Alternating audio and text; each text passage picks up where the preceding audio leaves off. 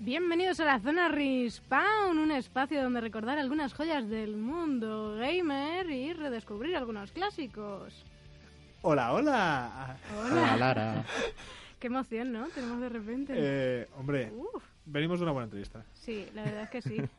La verdad que sí, y además que esta, gracias a esta entrevista muchas cosas han sido como han sido en este programa. Por un lado el análisis eh, de Luis Eh, a Horizon, Horizon Zero Dawn, Dawn. y por otro lado, cómo no, el juegazo que has traído a este programa, Lara. Que Tocaba. además las tiene que hacer un poco de prisa y corriendo porque ya os decimos que lo de Michelle Liner no era, no era esperado, o sea, no sabíamos que lo íbamos a conseguir y entonces has traído, bueno, Sí. un juegazo clásico, no por antigüedad, sino porque realmente ha sido un hito en el mundo del videojuego. Sí, y porque más o menos lleva ya como unos seis años, siete, siete años han pasado de Mm. este juego, Mm. que para quien no lo sepa, es un mi pequeño homenaje a Michel Jenner, que me encantó este juego y es Heavy Rain, ya lo estamos escuchando. Mm.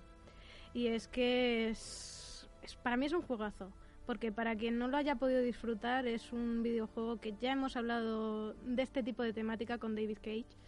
Que mm, mm, son ese tipo de videojuegos que son una película hecha videojuego. Efectivamente. Entonces- O sea, estamos hablando de un videojuego donde la toma de decisiones es, es enorme. Además, no solamente toma de decisiones, sino que las posibilidades de que mueras son muy grandes Sí. porque son muchas decisiones que Sí. pueden... Que, Que a la mínima la puedes Sí, pillar y fuera. La, la pifias y a lo mejor tomas una decisión pensando que era la buena y mueres. Y lo bueno que tiene este juego es que aunque mueras, el juego sigue. Sí, Mm. precisamente. O sea, puedes, hay muchos finales diferentes donde pueden haber muchos personajes vivos, o todos muertos, o uno sí y uno no. Mm. Yo, de hecho, eh, yo, bueno, para quien, para quien me conozca lo sabe, pero eh, lo digo ya, soy muy perfeccionista y en este tipo de juegos o sale las cosas como me gustan o reinicio la misión. No, no, no, eh, haces bien, ¿eh? Haces bien porque a mí Por- me ha pasado muchas veces. Por, por eso yo, el, el- el que conseguí, o sea, el, el pri- primer final que vi fue el de todos vivos. Todos vivos, porque más yo eh, no se podía reiniciar eh, misión así, porque sí, tenía que apagar la play y apagaba la play y volvía a empezar la misión. Hasta es que, que, lo conseguí. ese es el truco. No voy a contar sobre los finales porque no, no, quiero que lo descubran los que no han podido jugar este juego porque salió en febrero de 2010 de la mano de Quantic Dream. Es un ambicioso, fue un muy, muy ambicioso, ya os digo, porque luego contaré más curiosidades. Fue muy ambicioso el proyecto de Sony Interactive y para ello contó, pues como ya he comentado antes, a David Cage, que ya he hablado yo de este magnífico director Mm. y creador con Fahrenheit Indigo Prophecy. Así que para mí es un máster de los másters en este tipo No, de sí, juegos. luego muchos de los juegos, yo, yo a ver, yo lo conozco más por Beyond Dos Almas. O sea, Beyond Two Souls, que... Que, de hecho, eso hay que decirlo. Increíble. eh, fue para PlayStation 3 el Heavy Rain, pero se remasterizó y de hecho se hizo el pack con Beyond Two Souls Beyond- para sí, Xbox Beyond Dos 360 Almas, sí. y para PlayStation 4. mm. Precisamente porque como fue tal el éxito, decidieron no solo meterlo en PlayStation 3, sino en PlayStation 4 y Xbox, con las remasterizaciones. Que tampoco estaba tan mal, ¿eh? O sea, yo vi necesario No, no, la no. remasterización. A ver, se, se hizo para que la nueva generación pudiera jugar, pero como calidad de imagen era alucinante. O sea, En los dos juegos, además. más alucinante de... em, tampoco es que fuera excesivamente realista, pero para, lo- para el, el estilo artístico que tenía era perfecto. Sí, la verdad es que sí. Es que es, es una película y de hecho lo catalogan así los, los creadores y los especialistas en videojuegos que ya lo catalogan como las películas interactivas. Mm. No son solo aventuras gráficas. Porque como hemos comentado anteriormente, son los tipos de videojuegos en los que cada decisión repercute en la historia, pero no solo en la historia, Y sino, verdad.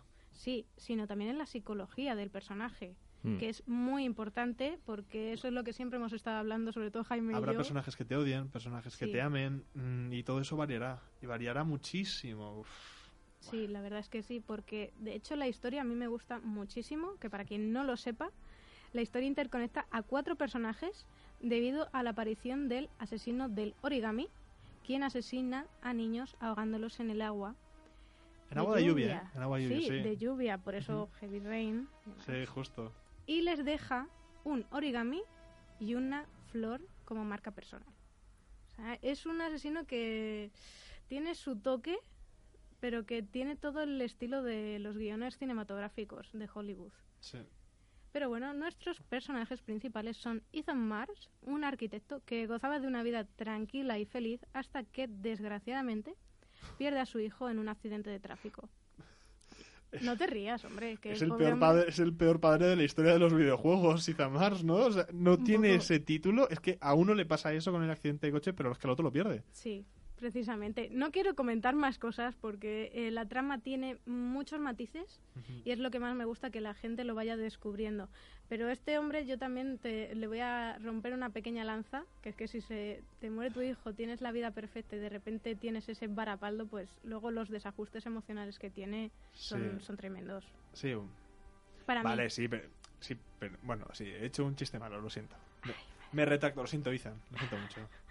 Bueno, como siguiente personaje tenemos a Madison Pace, que es una periodista que se verá involucrada en la trama del asesino, que también tiene sus problemas porque tiene insomnio. O sea, mm, los que no hayáis jugado y vais a jugar, espero que podráis jugar, eh, vais a descubrir que tiene cada personaje sus problemas y es lo que voy a comentar más adelante.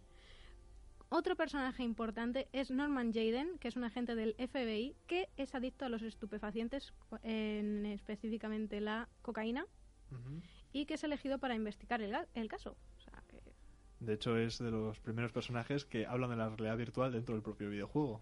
Porque mola muchísimo cómo se conecta esa, a esa especie de oficina virtual poniéndose las gafas y tal. A mí me parece muy chulo. No, no, no, sí, están chulísimos. Y como cuarto personaje principal, tiene, tiene muchos personajes secundarios y muchísimos extras, son muchísimos, pero el cuarto principal es Scott Shelby, que es el detective privado que fue contratado para, por algunas víctimas para investigar el caso del asesino. Y está interpretado por Tito Valverde en el doblaje español. O sea, Mm. Es un gran personaje, ¿eh? Sí. O sea, Scott Selby está muy bien hecho y mira que las animaciones, hay gente que se pueda quejar de si son fluidas o no, porque alguna de las animáticas, ah, de las animaciones que aparecen no está muy bien hecho este personaje, pero está muy bien. O sea, Mm. a mí me gusta mucho. Además, la historia que vive como detective es, Mm. pf, es muy top. O sea, de hecho, de los cuatro es el que más me gusta. A mí, personalmente, Scott es el que más me gusta su historia. Sí, la verdad es que tienen muchísimas tramas, al igual que los personajes secundarios, que como ya he dicho, yo voy a destacar, esto es a título personal, a Anne Shepard, que padece Alzheimer y que únicamente recuerda mm, su vida pasada a través de las figuras, como por ejemplo del origami, lo cual es muy importante para la trama. También me gusta muchísimo Francisco o Paco Méndez, que es el responsable del Club Nocturno, que tiene mm, muchos, pero que muchos antecedentes penales y por eso está relacionado con el asesino, porque si, ya sabemos que cuando uno tiene antecedentes es el principal sospechoso. Sospechoso, efectivamente. Justo. Es que aquí hay que pensar como en una película, en una serie de policíaca. Es lo que más me gusta de De, este de hecho, en el club me pa- siempre me pasa algo que creo que no me gusta del todo lo que sucede. Porque como que se me escapa alguien y, y siempre he querido saber si, si haciendo bien perfecto o perfectamente todos los controles, porque siempre me equivoco en alguno, porque es muy complicado, si consiguiéndolos realmente atraparía al asesino ahí, en vez de en Mm. otro momento. Ah, sí. No, no voy a ¿No lo decir nada. sabes? No voy a decir nada. Joder, yo... No pienso decir nada. Por favor, Game On- arroba Radio Game On, si lo habéis. Solucionad esta duda, Por Jaime. favor, por favor. Luego, como otro personaje, destaco a Nathaniel, que es un fanático religioso que afirma comunicarse directamente con Dios y que sigue sus órdenes. Muy relacionado con el asesino, yo no digo nada, Sí. pero bueno. Y por último, también a Lauren Winters, ya he comentado con Michelle Jenner, que es, es ella, Obviamente, es ella.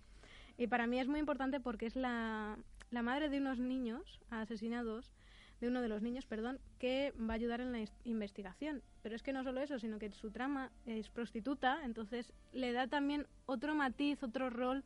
Y sinceramente, el personaje que. Pasan cosas, además. Sí, sí, es que. Es que no puedo decir nada. Me... No, no, son muchos. Es que es difícil porque, de verdad, eh, Gamoneros, este juego, la historia es, es lo fundamental. Sí, El gameplay no es malo, dentro de lo que cabe, no es malo. Mm. No es que sea fluido, no es que vaya a ser un shooter ni muchísimo menos, aunque Sí. hay partes de todo, pero esto es mucho de Quick Time Events. Muy de Quick, quick- quick Time Events y de muchas decisiones. Sí, y además tienes que ir rápido, pero mm, realmente esa es la magia de este juego y no solo eso, sino la, como ya he comentado antes, la psicología del personaje. Estamos muy acostumbrados, por lo menos yo, en los videojuegos a que los personajes sean buenos o malos, eh, tal. Aquí no, aquí hay personajes totalmente grises, hechos como si fuera una serie de televisión, en el que tiene cada uno el comportamiento de un ser humano de verdad, con sus matices. Pero bueno, vamos ahora ya con la nota media, que es un 8,9. No está nada, nada mal. No, no. Bueno, Yo lo hubiera puesto más alto, pero bueno, entiendo que es- también es, es un poco juego de culto, ¿eh? Sí. O sea, Mm, sí. no a todo el mundo le gusta este tipo de No, juegos. yo lo entiendo. Y fue, eh, como ya he comentado al principio, fue un proyecto muy ambicioso de Sony y es que Mm. costó 22 millones. Joder. Sí, además por el tema de la captura de movimiento Justo. y todo eso. Sí. Justo.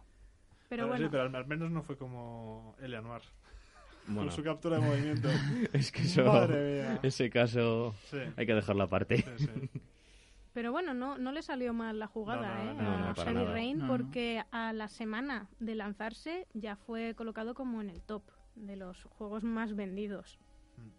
Y eso de verdad lo, lo repetimos, eh, Moneros, es muy recomendable, pero igual a muchos de los otros no os convence por la forma de jugar. Mm. O sea, la historia, la historia sí, o sea, la historia no podría ser mejor. Igual podríamos decir también de los juegos, ya no de este juego, sino de, de los juegos de David Cage, o sea, de, de Beyond Dos Almas, del nuevo que va a salir de Detroit Become Human, ¿sí? que a lo mejor no les puede gustar por el- lo que es el juego en sí. Sí, la jugabilidad, las mecánicas pueden no ser las mejores, pero es que la historia... Eso sí, la Sí. historia Uf. mm, de todos los juegos que ha hecho, incluso incluido Fahrenheit, increíbles. Sí. Y como estamos hablando de ello, está diciendo es que la historia es fantástica, no sé qué.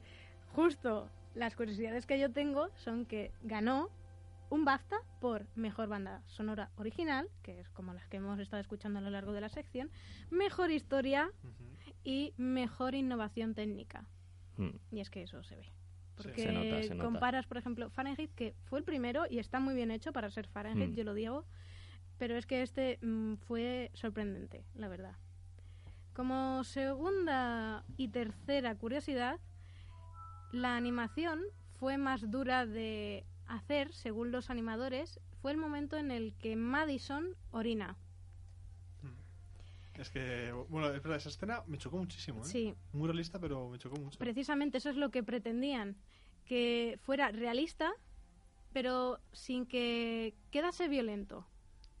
Sí. Por eso fue tan difícil el... En, en general, nunca se suele ir al baño. En los, video- en los videojuegos nadie va al baño, no saben por qué. Excepto Duke Nukem. Bueno, Duke ¿Eh? Nukem. Duke Nukem. Sí. Sí, justo. Ya, ya veremos de ese juego, a ver qué pasa. Mm, Pero bueno, justamente eh, para los animadores fue el momento de la orina. Sin embargo, para los desarrolladores fue el momento en el que Jaden está tocando el piano para sincronizar el momento. mm. No, eso es posible. Hombre, Sí. sí.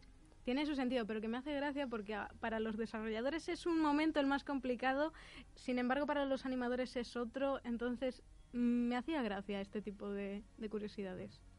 Sí. Uf.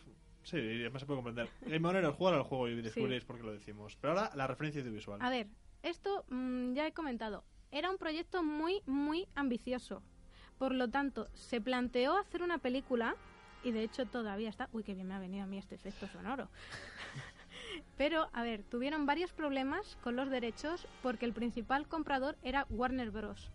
Mm. Entonces, a lo mejor, a lo mejor, hay película de Heavy Rain en unos años. Vale, pero aquí hay que decir una cosa. Aunque pueda haber película, el problema de hacer una película de Heavy Rain es que el componente de toma de elecciones se pierde. Que sí, Justo. Claro. que si coges X y línea, Sí. puedes conseguir... O sea, sinceramente, la de que todos acaban vivos... Es la que Mm. más opciones recorre, ¿verdad? Eh, uf, no sé decirte. Mm. A ver, es que al final son muchas opciones y Sí. te- es que pueden pasar mil cosas. Es que Lo que pasa es que, por yo ejemplo, sinceramente, para que una película es la más sí fun- comercial, sí, lo digo en serio, para es que una película comercial. sí funcione, yo creo que lo vería un poco como el argumento de Memento, un sí, poco. justo, Mm. justo. O incluso eh, los argumentos que tiene de las interconexiones eh, con 24, Sí, con la serie justo, 24. algo así. tiene las interconexiones porque además la historia se va intercalando, o sea, Mm. no vas siguiendo.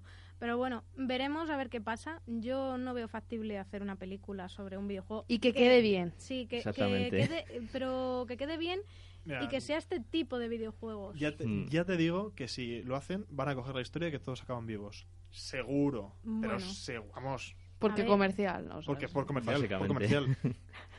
debate abierto, así que Gameoneros, por favor, escribirnos cuál es el mejor. A, arroba Radio Game On, escribidnos mm, si ya conocíais el juego y de ser así, si hicieran la película, cuál de todas las ramas creéis que sería la mejor, a lo mejor que muera X o que no muera. Ya lo hablamos en arroba Radio Game On, nos decís.